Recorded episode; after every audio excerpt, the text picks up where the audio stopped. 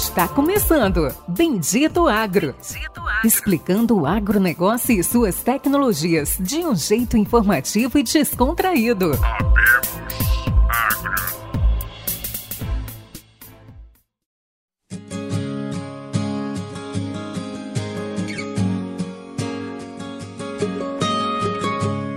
Bem-vindo nossos ouvintes, meu amigo, minha amiga, a mais um episódio do Bendito Agro, o seu podcast de inovação e conhecimento do agro. Hoje aí uma dobradinha, uma grande casadinha, uma dupla de peso, não literalmente, tá, gente? Mas uma dupla barra pesada aí. Mais um episódio especial, né, Pérez? Acho que como todos, né? Dá um alô aí, Pérez, nosso amigo co-host, cofundador do Bendito Agro.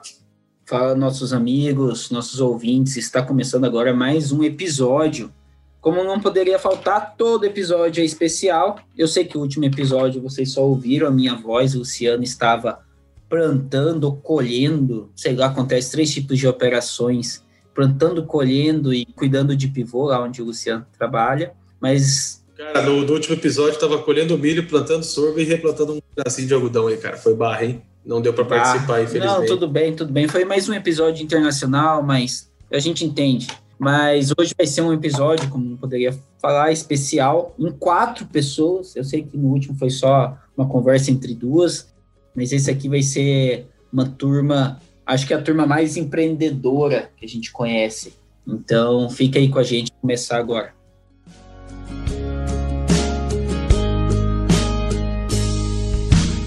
Vamos lá então, vou apresentar para vocês os nossos convidados de hoje. Nosso convidado hoje é Luciano Paiti, tecnólogo em eletrônica, formado lá no Cefet, Paraná, 38 anos. Ele hoje é cofundador da Grandel. Vocês vão conhecer mais e aprender mais sobre essa empresa. Dá um alô aí, Luciano. Olá, pessoal. Boa noite a todos. Obrigado, Luciano e Péricles, pelo convite. É um prazer estar aqui conversando com vocês hoje.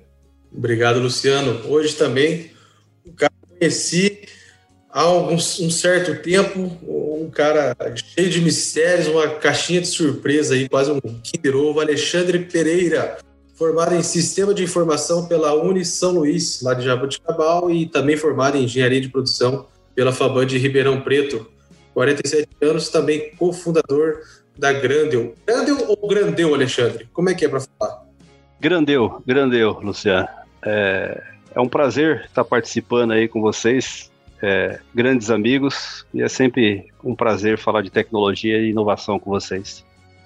Maravilha. Bom, vamos lá então. Não sei quem que vai começar respondendo aí, mas conta um pouquinho aí para os nossos ouvintes o que é Grandel, como surgiu, onde surgiu, por que surgiu, o que, que vocês fazem.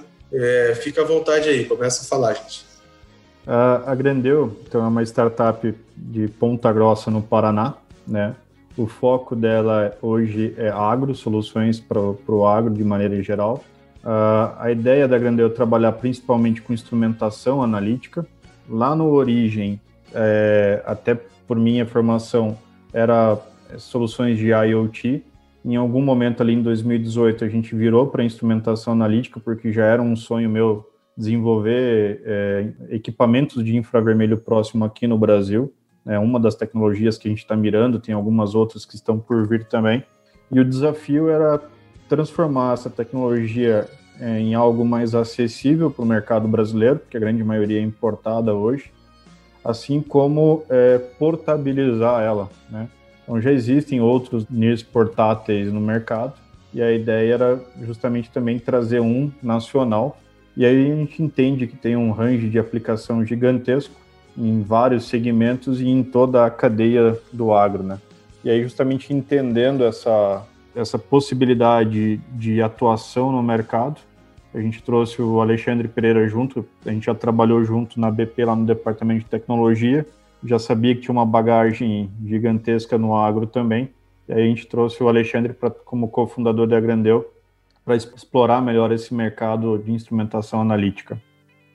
É, acho que o nosso encontro teve, teve um alinhamento das estrelas aí, tá? É, lá na BP a gente era muito orientado a, a, pensar em inovação, consciência e consciente. né? E aí também tinha uma, uma linha de pensamento que era como ver a área agrícola como uma linha de produção a céu aberto, né? E tem, um, tem muita tecnologia aplicada na indústria é, que a gente nos desafiava a trazer isso para o agrícola. Então, por exemplo, entender o que aconteceu, o porquê aconteceu, o que acontecerá da próxima vez e qual a melhor decisão a ser tomada era uma coisa que instigava a gente. E, e foi nesse, nesse momento né, que o Luciano com essa bagagem de inteligência analítica e quando a gente começou a trazer isso para o agro, né, para a área agrícola, cana, e depois a gente foi ver que a, a aderência era muito grande também soja, milho, algodão, frutas de uma maneira geral e por que não, né, na cadeia inteira do agronegócio, a coisa foi tomando uma, uma amplitude muito grande. E a Grandeu nasceu com esse, com esse propósito, né, de, de ser diferente, de trazer essa, essas experiências do agro, né, de ter cicatrizes nas costas, de conhecer o agro a fundo, né, processo a processo. Não, show de bola, acho que obrigado por explicar como que, como que funcionou, da onde que surgiu a Grandeu, mas, assim, vamos, vamos falar um pouquinho dos produtos, né, a gente estava conversando ali nos bastidores antes de começar a gravar, você estava comentando que os produtos vocês estão desenvolvendo aqui no Brasil mesmo. Então, assim, isso eu acho que foi um dos pontos que mais me impressionou. A gente está sempre acostumado a ver tecnologia, principalmente do agro, sendo importada de outros lugares, principalmente dessas de agricultura digital. É, conta um pouquinho mais de como vocês resolveram desenvolver uma tecnologia aqui mesmo no Brasil e realmente o porquê, né? Se foi difícil, está sendo difícil, é, vocês já tinham essa tecnologia, já, já sabiam, vocês adaptaram? E conta um pouco para nós como é que foi esse processo de desenvolvimento de uma tecnologia aqui, nascida aqui no Brasil. Então, Pericles, é, o pessoal sempre costuma romantizar esse cenário de startups, né?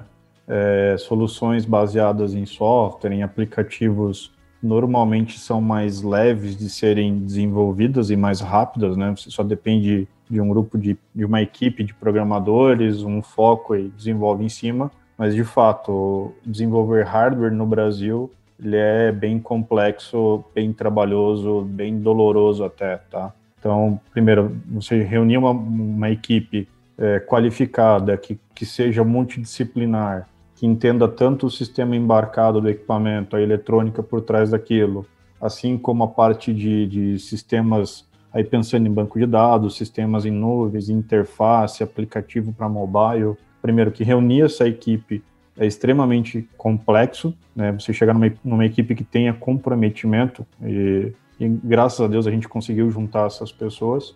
E do ponto de vista de conseguir trazer essa tecnologia para o Brasil, então o, sensor que a gente utiliza ele ainda é importado, né? É, tem um parceiro nosso que fornece esse parceiro já trabalha nessa linha de OEM, então ele já produz o sensor para ser embarcado em outras soluções.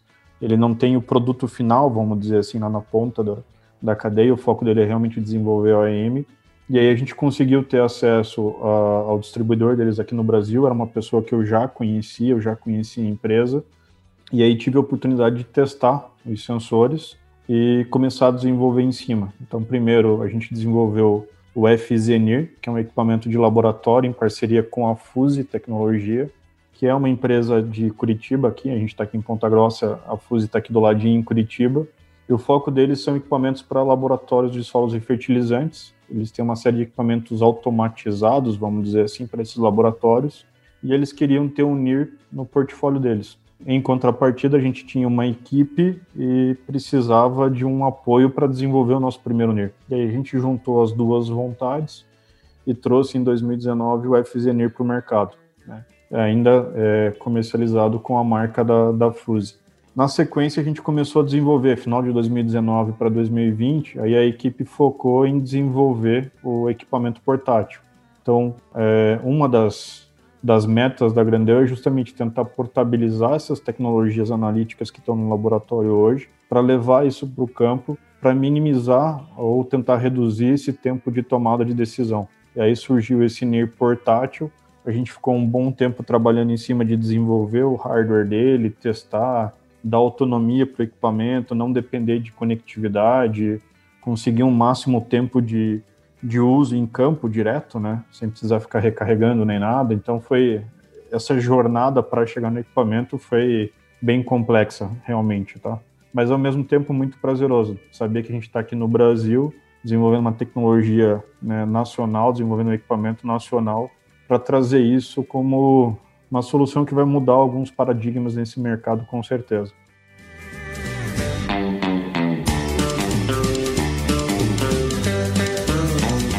Uma pergunta, já comentamos sobre a parte de como que vocês estão fazendo, mas o NIR, quando você fala do NIR, é propriamente o NIR de infravermelho próximo? Exato, Pex. O, o NIR é, um, é, uma tecnologia, um método né, de infravermelho próximo. Ele é uma análise é, não destrutiva da amostra, né? Então, eu vou ter uma lâmpada com características especiais. Essa lâmpada vai incidir uma, uma, uma luz, uma energia em cima dessa amostra. Essa amostra vai receber essa energia e aí ela vai causar uma série de movimentos nos grupos moleculares. Então, dependendo do grupo molecular, ele vai vibrar numa determinada frequência. Então, ele vai acabar absorvendo parte dessa energia, que ele vai transformar nesses movimentos moleculares, e parte dessa energia vai ser refletida. E aí, o sensor vai detectar é, o quanto de energia foi refletido. Então, o sensor sabe qual foi o máximo de energia gerado, qual seria o mínimo, isso é, sem energia ou com a lâmpada desligada, e aí ele vai normalizar esse espectro ali dentro. Quando a gente extrai essa informação espectral dentro de um range do sensor, a gente consegue extrair uma série de informações. Por exemplo, se a gente for fazer uma análise de grão de soja ou de farelo de soja, a gente consegue quantificar proteína, é, gordura, fibras, cinzas, umidade e por aí vai, tá? Ao mesmo tempo, com essa mesma informação espectral, a gente também consegue identificar, por exemplo, variedades de soja. E aí a gente consegue extrapolar isso, como a gente já comentou, para todas as outras culturas. Né? Então, quero fazer uma análise de açúcar na cana e por aí vai. Desculpa te interromper. Imagina. Como, de que forma, como isso é possível? E eu acho que assim, eu não estou nem pensando para o mercado de vendas, mas sim para o mercado de pesquisa. É, como você consegue identificar uma variedade de soja? justamente porque ele, ele vai mudar esse comportamento espectral, tá, Pérez? Se a gente colocar é, soja do mundo inteiro e ler com equipamento, a gente vai ter um comportamento espectral muito parecido. Isso é, o desenho, o formato que aquele espectro vai ter, as suas curvas, vai ser muito parecido. Mas ainda assim, quando a gente aplica determinados é, modelos matemáticos para processamento desse espectro, e aí a gente entra com modelos estatísticos de redes neurais, de machine learning, que a gente já está aplicando no nosso sistema hoje, é, a gente vai tratar esse, essa informação espectral e vai correlacionar isso com uma tabela que vai me identificar as variáveis ou uma tabela que vai ter os resultados da, de proteína, por exemplo. E ele vai criar uma correlação entre aquela informação que eu estou passando para ele e aquilo que ele está extraindo do espectro como informação. Né? Então, através dessa correlação é que a gente consegue determinar essas variedades. Então, por exemplo, essa tecnologia no Brasil hoje, ela já é usada há mais de 20 anos na indústria farmacêutica, por exemplo. Na indústria farmacêutica, 100% do que entra para o processo produtivo da indústria, desde a embalagem e todos os insumos para uma fabricação de um medicamento, passam por um NIR, né, um infravermelho próximo. A diferença é que na indústria farmacêutica, a principal aplicação ela é identificar e classificar. Então, o equipamento não fica nem no laboratório, ele fica na, na unidade de recebimento de material. É, chega aquela barrica, aquele tonel com um pó branco, você não sabe o que, que é, leigo, eu bati o olho e achava que era açúcar, eu achava que tudo era açúcar, porque tudo era pó, pó branco, mas com o equipamento justamente em cima desse comportamento espectral, você consegue identificar aquilo ali é acetil sulfato de alguma coisa. E ainda você consegue classificar é, essa informação no sentido de essa amostra é 95% pura, então ela é 95% acetil sulfato de alguma coisa, ou ela é 30%, 60%, e aí dependendo desse, dessa classificação em porcentagem, é que a indústria farmacêutica vai dizer se ela vai receber aquele material ou não, né?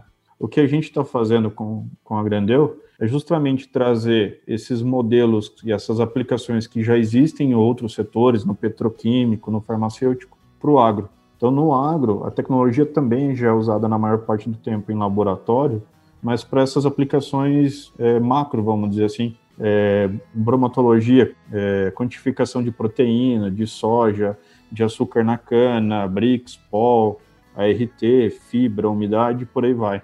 Mas a gente está trazendo essa nova abordagem justamente para extrair ainda mais informação daquele espectro. Né? Então, a informação já está ali, é só uma questão de você extrair essas informações dele e correlacionar com alguma informação relevante. Aí, alguns pontos que eu acho que também são diferenciais, né? Que o fato da gente ter esse equipamento portátil é, faz com que a gente faça essa análise em campo. Então, toda análise, toda leitura feita com o equipamento portátil, que é o Agnir, é georreferenciada. E, e, quando a gente começou a ir para o mercado, né, a gente percebeu que uma análise dessa, né, além do tempo de fazer a coleta, mandar para o laboratório e o processo do laboratório, é, demorava aí quase dois ou três dias. E dentro do Agnir, com toda essa tecnologia que o Luciano comentou, do machine learning, da inteligência artificial, da rede neural, no Agnir está demorando em torno de 46 segundos. Então, em campo, eu tenho a resposta já é, da leitura do solo, se uma adubação foliar foi feita ou não, se o adubo que eu comprei veio com a dosagem que realmente eu comprei, é, de todas essas partes é, nutricional da planta, da fibra, do amido, como o Luciano comentou. Então, realmente tem um ganho muito grande quando eu uso isso no campo e de uma maneira muito rápida. Ô Alexandre, é, pegando um gancho aí que você completou aí da resposta do Luciano, é, eu acho legal para quem está está ouvindo, né, entender é, como que a operação funciona, né? Vocês têm o SASNIR, né, que é o aplicativo, a plataforma de sincroniza, eu consigo lançar, né, as informações, as leituras que estão ali. Mas isso aí na vida de, de na rotina, no dia a dia de um de um grande grupo, de um médio grupo, enfim, na vida do agro, como é que essa operação entra? Como que vocês ajudam a propriedade ou o produtor a estruturar essa operação é, organizar esses dados e ter essa gestão de tomada de decisão. Ô, Luciano, esse é um ponto também em que a Grandeu se diferencia bastante, tá? A gente entende que, que não é só é, vender a tecnologia, ou como é o nosso modelo comercial, que é locação da tecnologia, é, e ir embora. Então, o que a gente faz? A gente realmente é, acompanha o momento da implantação da tecnologia do cliente, que basicamente é, bom, é, eu tenho que ir a campo na primeira vez com o Agnir, eu tenho que fazer aí algumas leituras do que eu vou fazer, por exemplo, da soja, do, do milho, né? Pelo menos umas 300 leituras, tá? Essas amostras, elas têm que ir para o laboratório, para que depois eu compare o que o NIR leu com as amostras feitas no laboratório, e é justamente essa curva de calibração que o Luciano comentou que eu começo a criar com o cliente. Né? Com 300 amostras, já consigo ter uma, uma curva de calibração. Mas o fato é, conforme o cliente vai utilizando a ferramenta, essa curva ela vai ficando cada vez mais enriquecida, ao ponto, né, de, de eu, por exemplo, conseguir saber se esse grão de café que, que eu estou fazendo a leitura agora, se ele veio de Minas Gerais ou Espírito Santo, né, de tão específico que vai ficando essa curva. É, a gente acredita né, que as áreas que mais se beneficiarão dentro, dentro de um produtor agrícola é, seria a área de P&D, a área de qualidade e a área de planejamento né? Porque efetivamente podem usar esse equipamento, seja para verificar como está sendo a, a, a, resposta da planta após a aplicação de um agroquímico, é, seja para verificar, por exemplo, um cliente que a gente foi, né? Que ele tem muita queixa que o, os herbicidas que ele aplica, é, ele tem que acabar aumentando a dosagem porque a água local é muito alcalina. E aí, dessa maneira, a gente consegue até verificar, por exemplo, é, como está essa água, ou como está sendo essa mistura, né, para ter um bom rendimento. Então, é, respondendo, Luciano, a gente, é, o nosso modelo de negócio vai um pouco além de só locar o equipamento. A gente realmente quer gerar retorno com o cliente junto e a gente quer fazer com que o cliente use a tomada de decisão agora mais analítica, tá? eu acho que é isso, Alexandre. A ideia da Grandel, o propósito dela é justamente usar a inteligência analítica, todo o ferramental disponível para gerar uma informação que, que seja uma informação de impacto para uma tomada de decisão. Né? Quanto menor esse gap para tomada de decisão, melhor.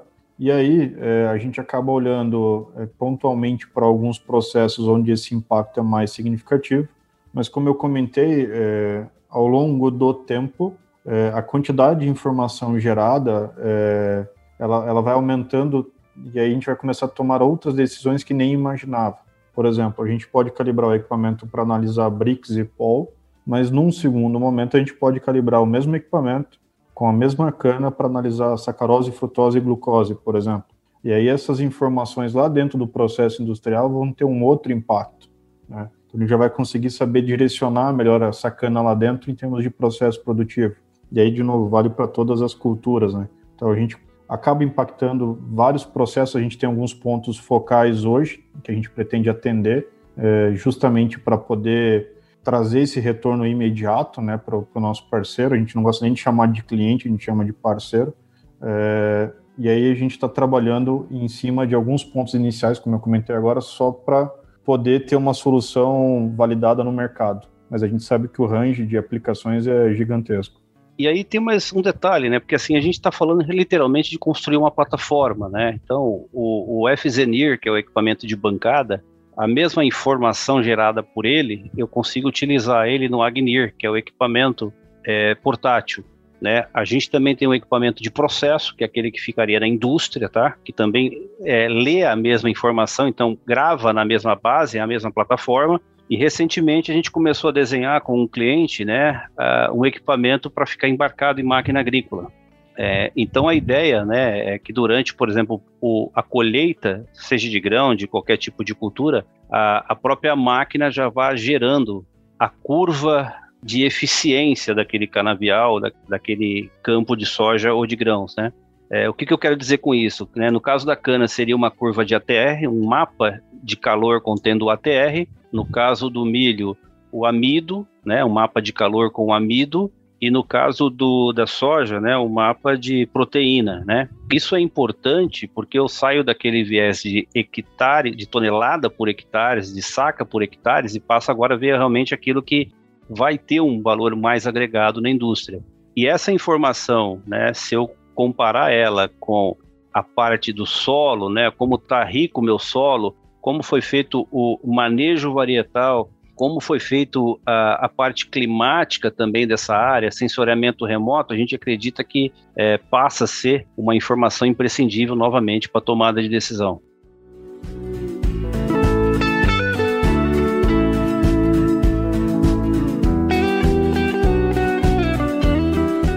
Uma pergunta é engraçado como esse episódio está vindo logo atrás. É, a gente gravou com a EMAV e é interessante que fala-se muito da calibração, né, da quantificação de proteína, porque, por exemplo, é, a gente estava conversando com, com um produtor chamado Rogério Ferrari, onde ele tava, ele tem uma briga muito grande de venda, que é ele busca vender a soja produzida aqui no Mato Grosso a um preço diferencial do que se vende a soja na Argentina. Porque a soja na, na Argentina ela se vende com um teor de proteína de 30%, uh, acho que é 20 e poucos por cento, enquanto que aqui no Brasil é 30 e poucos por cento. Não sei se eu, estou certo ou não sobre a quantidade exata de, do teor de proteína na soja, mas ele comenta que no Mato Grosso o teor de proteína é muito maior que nós deveríamos vender a um valor diferencial, mas como quantificar, qual, como fazer isso no campo? Então, e vai de encontro com o que vocês estão fazendo. E uma pergunta: a gente pode colocar esse sensor em um trator, em uma colheitadeira, um pulverizador, ou em qualquer lugar ele vai? Ou tem que ser na mão mesmo? Não, pode, Pericles. A gente tem já é, duas propostas em segmentos diferentes, tá? Em cana e em grãos, para embarcar isso em colheitadeira. Uh, a gente tem a possibilidade, a gente está estudando a possibilidade de fechar uma parceria para embarcar isso em pivô, tá? E também em pulverizadores, em qualquer outra máquina, na verdade, a gente consegue, inclusive em drone, tá? Com o drone, por exemplo, a gente pode trabalhar de duas formas. A gente pode ter o sensor em si embarcado no drone, como a gente pode ter o, um drone com câmera multispectral, né, com banda NIR, e aí a gente ter o NIR portátil fazendo análises pontuais para calibrar essa imagem multispectral, vamos dizer assim. Tá? Então, ele é muito flexível nesse sentido, e isso também é, uma, é um outro diferencial da, da Grandeu, né? A gente vem para trazer essa solução para atender uma demanda do, do, do, cliente, do nosso parceiro. A gente não está vendendo uma caixinha preta que hora usa, hora não usa. A gente, a gente quer justamente trabalhar em cima dessa flexibilização e customização, se for o caso. Ô Alexandre, é, trazendo um pouco para a discussão, é, talvez alguns, alguns produtores, algumas pessoas que estejam nos ouvindo, não estejam tão acostumados em assimilar a teor de proteína de soja, por exemplo, com, com, com venda, né? É, explica um pouco como que esse mercado tem, tem evoluído, como que isso pode potencializar, como o Pérez trouxe de exemplo, o Rogério lá no Mato Grosso, é, como que está caminhando, como que isso vai se estruturando aí, é, para que as pessoas possam começar a entender até a preocupação que se deve ter em relação a, a teores como proteína da soja, por exemplo. Essa, essa é uma pergunta, ô Luciano, e ela, ela muda muito o agronegócio, né? E eu te explico por quê, assim, bom, quando a gente olha para um grupo de usinas, né, é, teve uma época que o crescimento foi mais é, enviesado por aumentar a área plantada, e, e hoje a gente vê que, que, que os custos, né, do, do, do plantio, da formação da, da, do canavial ou da, da, lavoura como um todo está é, tá cada vez maior. E, e, tem muita gente repensando, né? Bom, se eu tivesse aumentado a minha produtividade, como eu falei, mas não em tonelada, mas em ATR, se eu tivesse um crescimento da minha lavoura, é um crescimento vertical dela, é, eu poderia reduzir área. Olha como é que a coisa muda de figura, né? Então eu poderia, por exemplo, em vez de ter é, 16 mil hectares e estar tá gerando uma produtividade X, eu poderia fazer a mesma coisa com 13 mil hectares.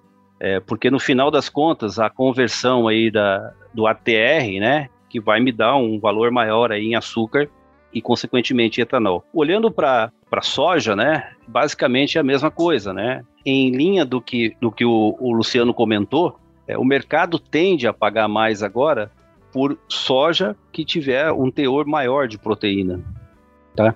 Então, automaticamente, isso vai ser valorizado mais. E a mesma coisa com milho, tá?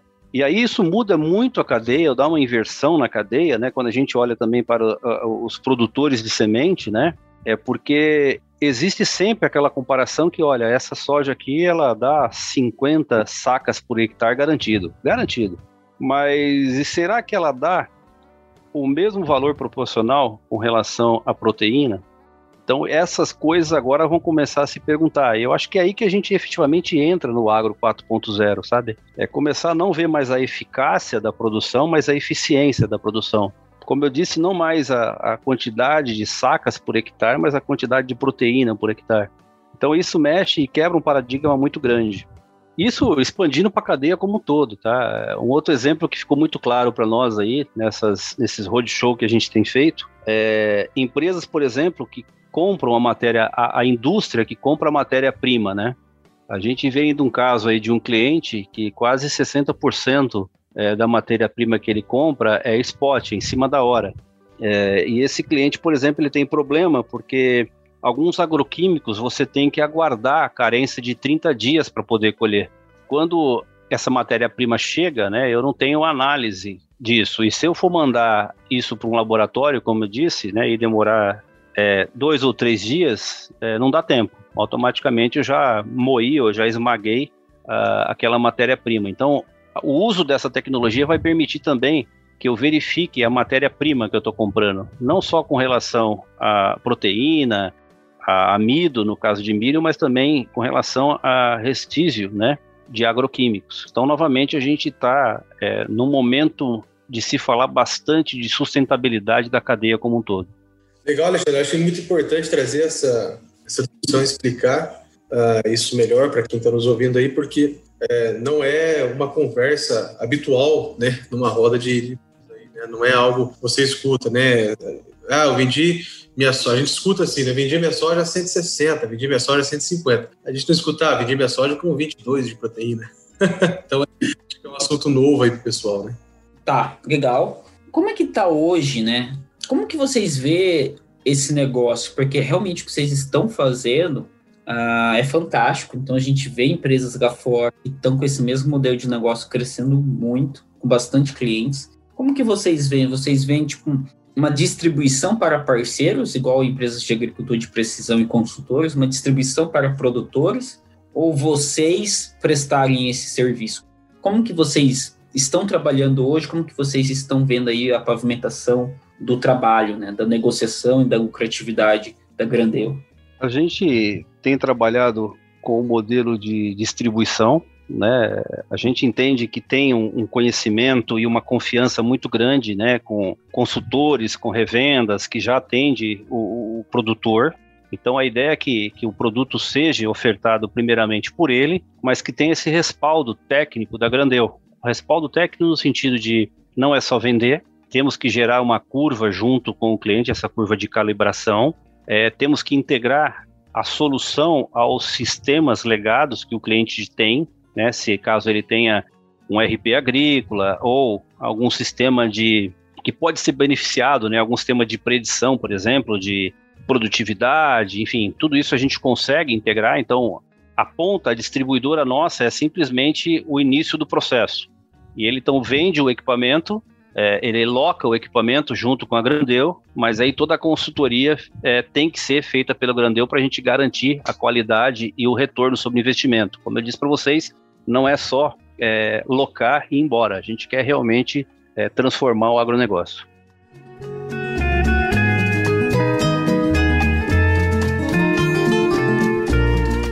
Interessante toda a parte de modelo de negócio de vocês. E eu acompanho o Alexandre no LinkedIn, eu vejo que vocês têm vários trabalhos. Como que vocês chegaram? Como que nasceu a Grandeu? Você daí é contigo. Tá, deixa comigo essa. Então, Péricles, a, a Grandeu, a minha formação, meu viés é automação lá na, na origem, né? E aí eu fui focando em instrumentação e em instrumentação analítica. Mas a Grandeu surgiu de um projeto pontual é, para atender uma demanda de IoT para um, um, grupo de, de granjas e aviários do Rio de Janeiro. Então ali eu montei a equipe para atender esse projeto pontual. A ideia era montar um sistema de monitores de de variáveis de ambiente, então desde balanças sem fio, com o máximo de autonomia, já com sensores embarcados, luminosidade, peso, é, CO2, amônia e por aí vai, né? Então a gente tinha esse sistema distribuído de balanças em cima de um modelo de, de IoT, né, com gateway, repetindo isso e mandando isso para a nuvem.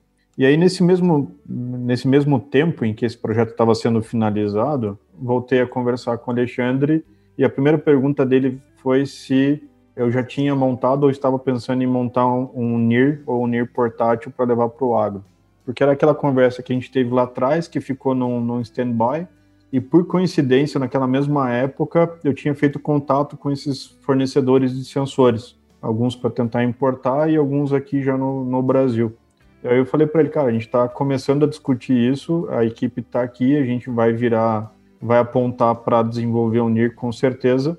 Não sei se o NIR portátil já vai ser o primeiro modelo, mas a gente já está trabalhando no, no FZNIR, né, no projeto do FZNIR, que era o NIR de bancada. E foi basicamente assim que surgiu a, a Grandel, que no começo tinha mais um viés IoT e depois foi virando e focando em instrumentação analítica, né? A gente entende também que, que o IoT é extremamente importante é, em termos de indústria 4.0, agro 4.0, mas o impacto da informação que a gente consegue gerar com uma tecnologia NIR, por exemplo, é, é, muito grande, né? Em cima de tudo isso que a gente já falou até agora.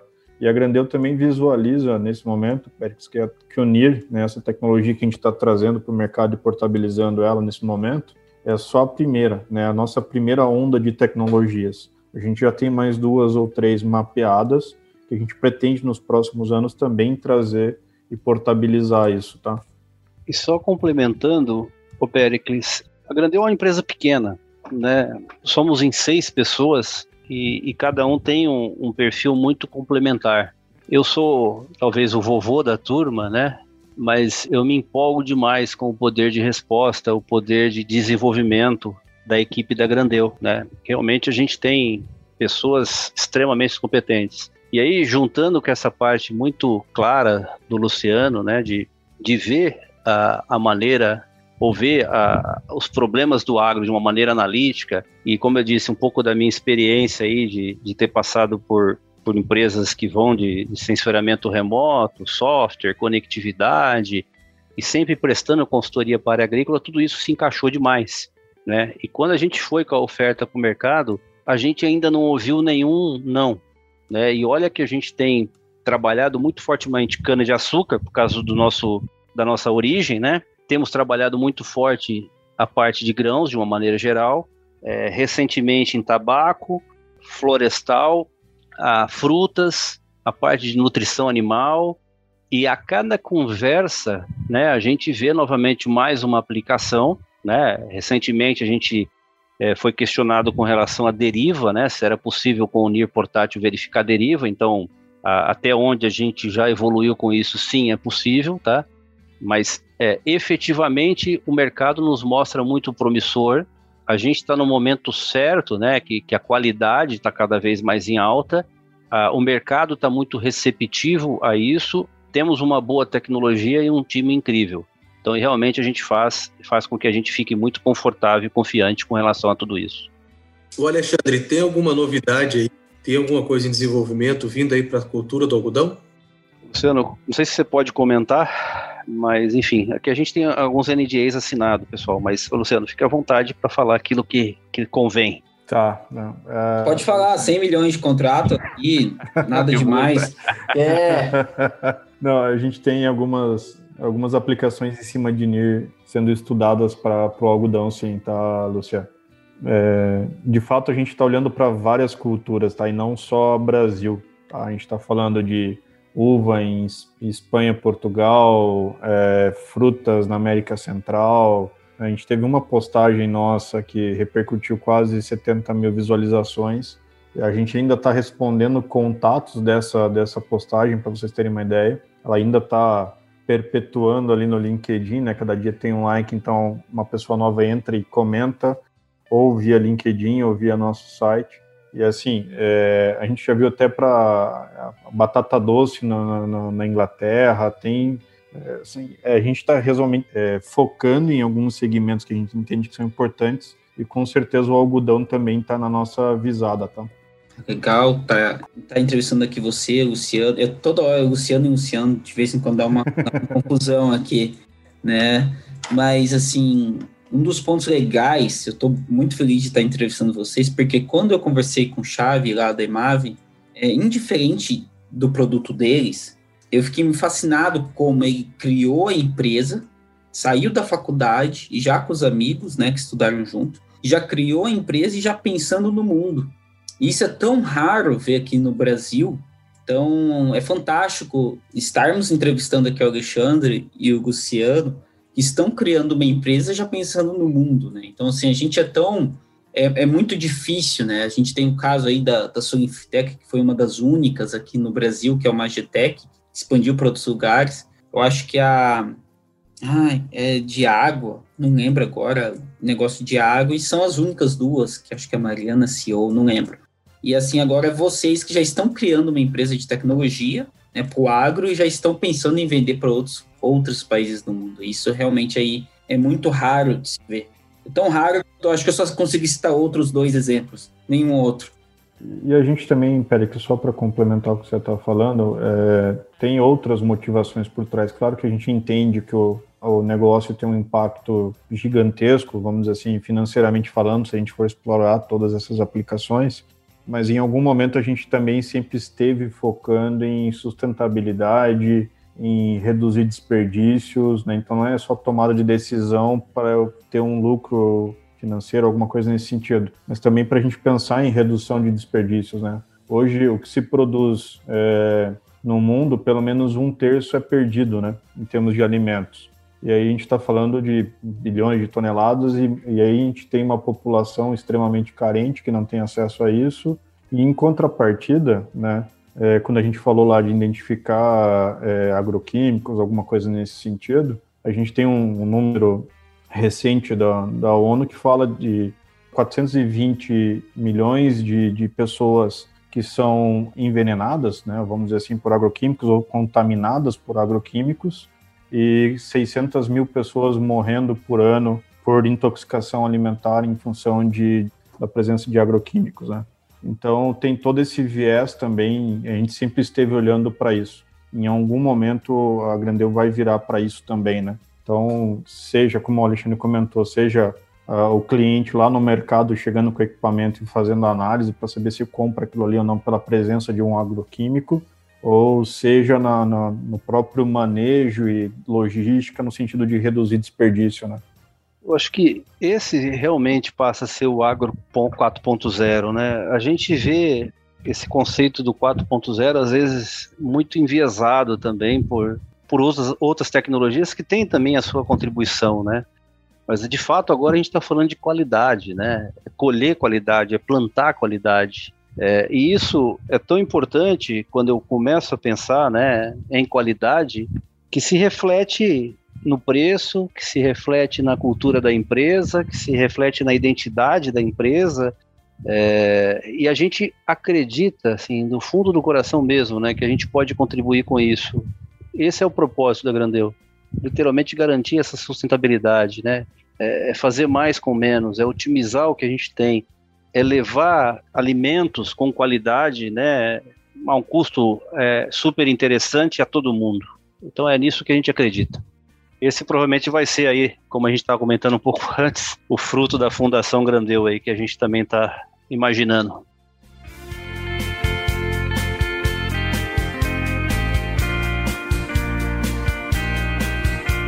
Vai lá, Luciano. Luciano tá fazendo uma pergunta aqui, ele fica mandando mensagem. Vai lá, Luciano, fala aí. Luciano, nossos ouvintes já estão acostumados, toda vez o Luciano tem algum problema, porque ele tá lá no meio do mato, meio do mato não, porque Bahia não tem muito mato, né? Lá no meio da Bahia. É, isso aí, Pérez. Estamos aqui. Nas, se a internet tá difícil aí na, na cidade, você imagina aqui. Pô, deixa eu puxar, né? A gente tá falando de tecnologia. oeste da Bahia. É, são as dificuldades aí, de vez em quando eu ouço os, os episódios, minha voz às vezes corta um pouco, falha um pouco. Aproveitei para pedir desculpa pessoal, mas são ossos do ofício, né? Não, eu tenho algo que antes de fazer sua pergunta, Luciano, lembrei que você está com problema de internet, não sei se vocês viram, abriu agora para o Brasil a Starlink, né, a internet lá do Elon Musk. Pena que ele, ele pensa que todo mundo é rico, então ele está cobrando inicialmente uma bagatela de 100 dólares por mês, mas diz que vai ser super rápido e vai pegar em qualquer lugar do Brasil. Então já se prepara aí, Luciano, já, já prepara já o budget da Xingu, diz que chega para final de 2021. Agora pode começar, faz sua pergunta. Isso aí, Péricles, não é só um rostinho bonito, cara cheio de informações e antenário também. Parabéns, cara. Bom, puxando aí, partindo aí para o encerramento, é uma pergunta que às vezes é corriqueira, às vezes não, uh, mas queria saber, entender e tentar entrar um pouco na mente aí do Alexandre e do Luciano, duas mentes geniais aí, deram um show hoje, é muito legal, é um assunto muito satisfatório para a gente estar aqui conversando. Muito obrigado novamente pela presença de vocês dois. Mas saber de vocês aí, o que, que vocês enxergam aí, como o Pedro citou exemplo agora do antigo episódio, o cara saiu da faculdade, já quis conquistar o mundo. É, quais são os próximos passos, o que, que vocês estão visando para o futuro, onde que a Grandeu vai chegar. O Alexandre, um dia eu sei que ele vai mandar uma selfie de Marte lá, ou da Lua lá, vai ter um lugar assim. Com conectividade. É, não duvido, né, se, se o Elon Musk continuar, vai ser lá, do, lá de Marte. É, eu até aproveito o gancho e eu assisti aquela, o seriado Marte que conta a, a, história do planejamento dele, né? E aí tem uma parte que é a parte científica dentro desse seriado e tem uma parte que é a parte é, os atores interpretando os personagens, enfim. A ideia da Grandeu, respondendo a tua pergunta, é facilitar o processo de produção em Marte. Se você perguntar qual que é nosso nossa meta para daqui 15 anos, seria isso. Lua e Marte, a Grandeu lá com ferramentas analíticas ajudando a, a facilitar esse processo produtivo de alimentos lá. Nada demais, o cara foi bem modesto. Modesto. É porque a gente que assim, nós gravamos um podcast assim, né? Depois o pessoal fala, ah, o, podcast de vocês é muito técnico, assim, só só cara que, é, que quer mesmo estudar que ouve, mas se os caras vêm com uma resposta dessa, não tem jeito. Começou. É pouco, achei, pouco ambici, achei pouco ambicioso, viu, Pérez? Não sei. É, não. Depois Falta o pessoal fala assim: ah, eu quero falar um podcast mais tranquilo, assim, mais, mais de pinga, assim, para eu tomar, meio sertanejão bruto. Daí chega o cara e fala assim: não, construir um aparelho, um NIR, que consegue identificar proteína e variabilidade de soja via imagens calibração de estatística e machine learning inteligência neural. Daí acho que pretendo estar em Marte em 10 anos. Aí o cara fala assim: ó, larga a mão, vamos, toca aí o Tião Carreiro. nesse podcast. Ó, pessoal, a gente está gravando isso é 8 horas da noite de sexta-feira. Acredite. Né? E ninguém tá tomando uma. Ainda, né? Ainda. Ah, fala por vocês, tá? É, Não, brincadeiras à parte, é, sonhar é de graça e não paga imposto. Mas assim, Com certeza. eu compadeço, né, da, da mesma visão do Luciano, tá? Mas eu acho que o, o negócio da Grandeu é esse, né? É deixar um legado, né? É fazer as pessoas pensarem, né?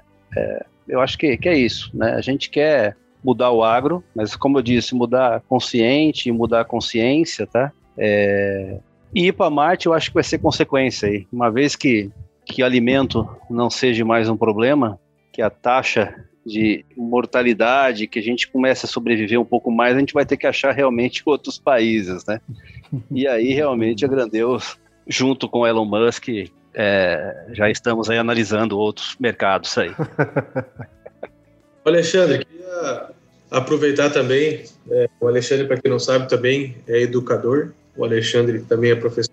É, e a gente tem um público jovem, um público bem, bem grande, cara. Um público jovem aí faculdade, ou recém-saído. É, queria que você deixasse sua mensagem aí. No, no- a gente gravou um episódio aí com, com o Evaldo também, ele deixou uma mensagem sensacional. E queria pedir que você deixasse sua mensagem aí para essa geração mais nova, esses meninos que estão vindo aí, para a agricultura de forma geral.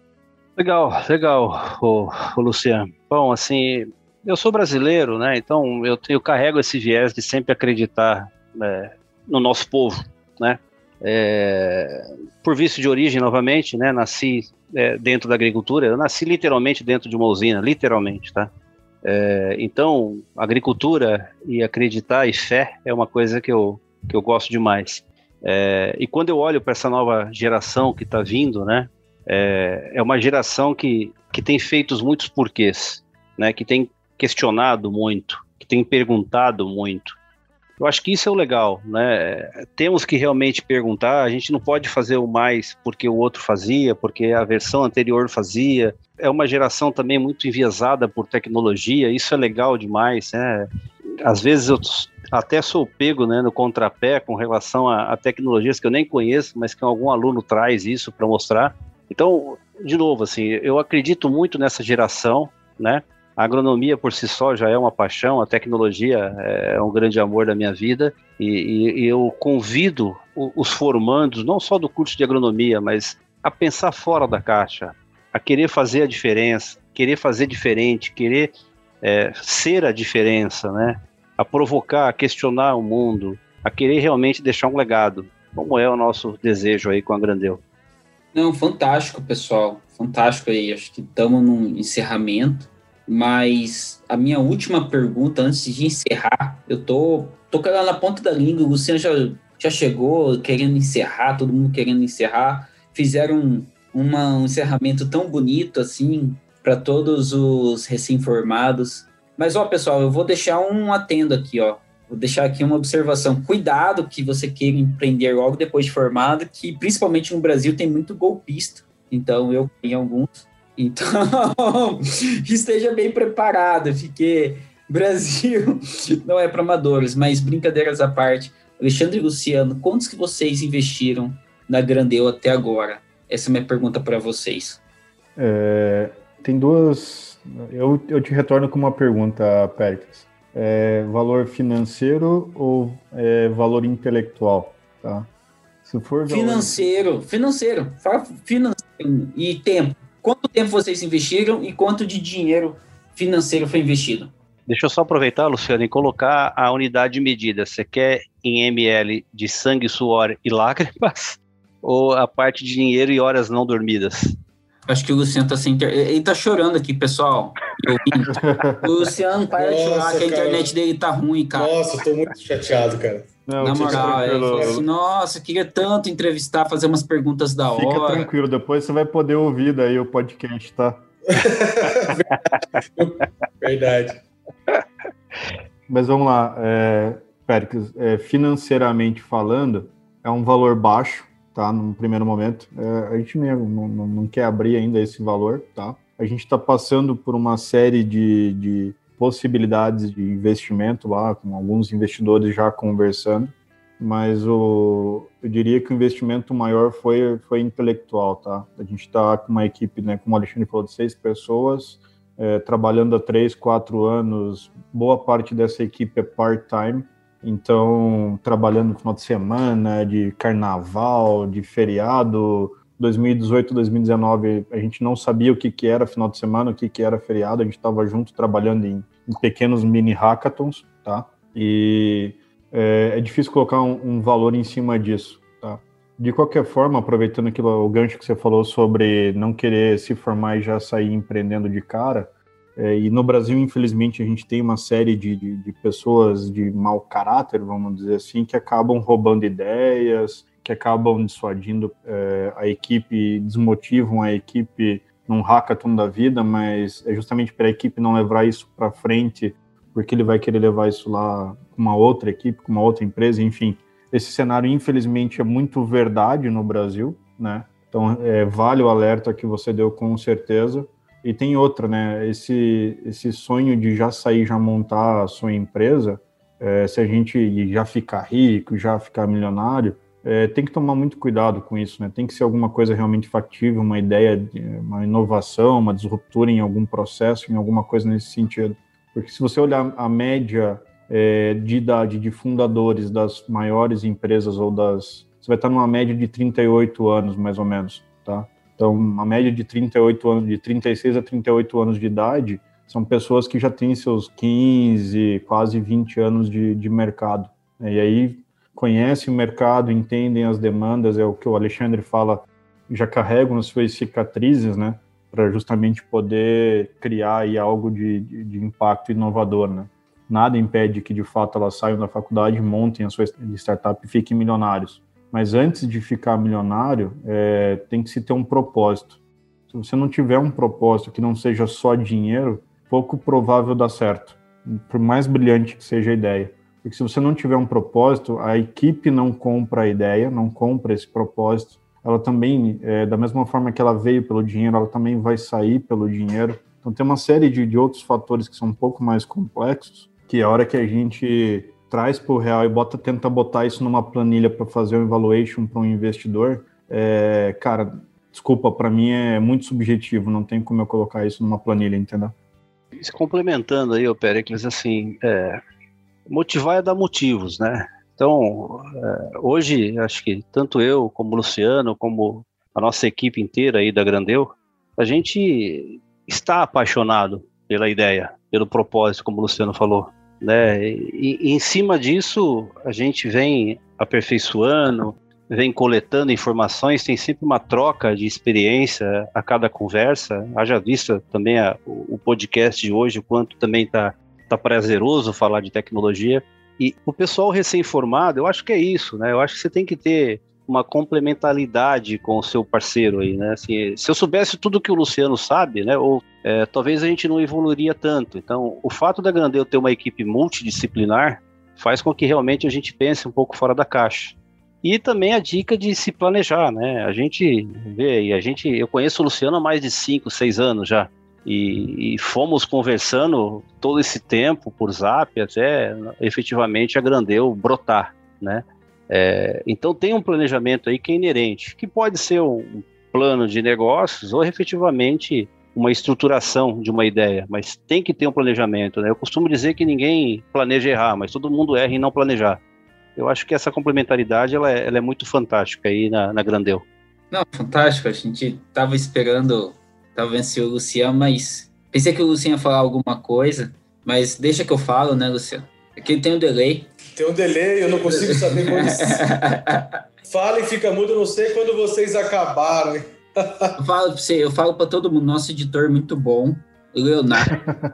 Mas é o máximo, eu não vou passar o contato, não vou passar o e-mail, porque vocês vão começar a ligar para ele, vai ficar caro. Então, é só isso, Leonardo. Mas é só esperar o final do episódio que, que ele fala lá. é, o final do episódio, verdade. Mas como todo mundo sai antes de terminar aquele minuto final, Ei, Leonardo, não vai colocar antes, hein, a propaganda. Mas, pessoal, quero agradecer vocês, Alexandre, Luciano, parabéns, quero dar prestar meu parabéns pelo que vocês estão fazendo. Realmente, eu já passei, já tentei empreender, foi muito sofrido e é muito fico feliz quando eu vejo pessoas, né, com conhecimento que está conseguindo, que está investindo, que está crescendo para fora das fronteiras do Brasil, está tendo essa visibilidade. E é um prazer estar tá aqui entrevistando vocês e também orgulho.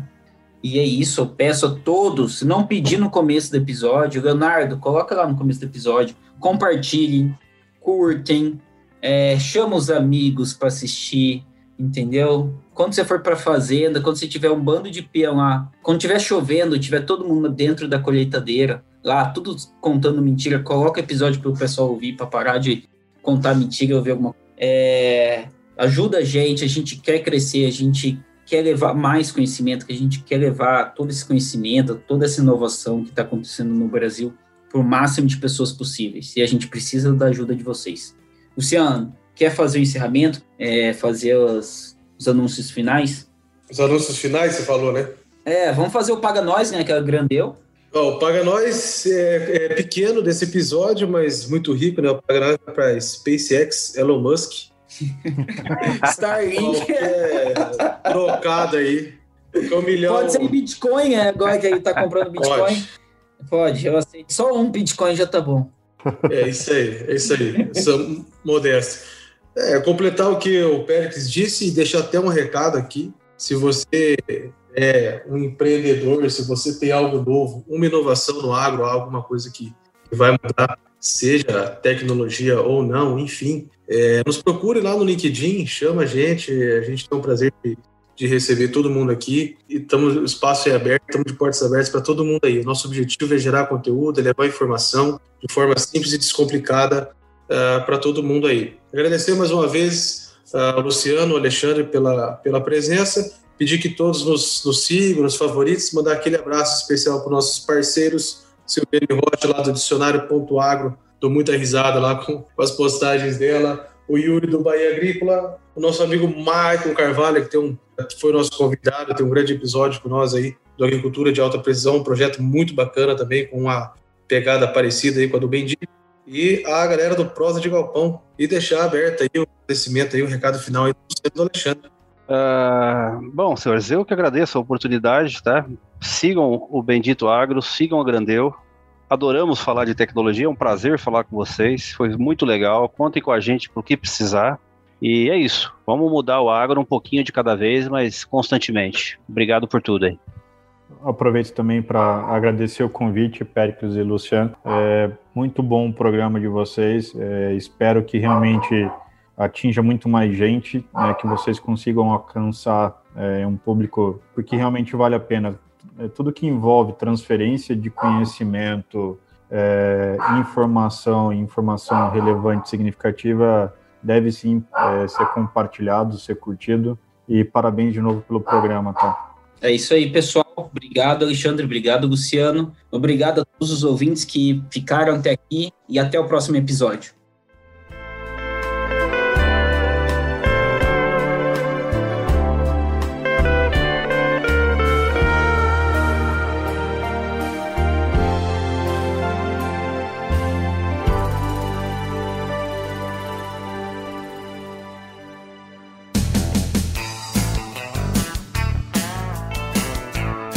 Você ouviu Bendito Agro. Acompanhe o nosso programa nos principais aplicativos de podcasts e fique por dentro das tecnologias envolvendo o agronegócio.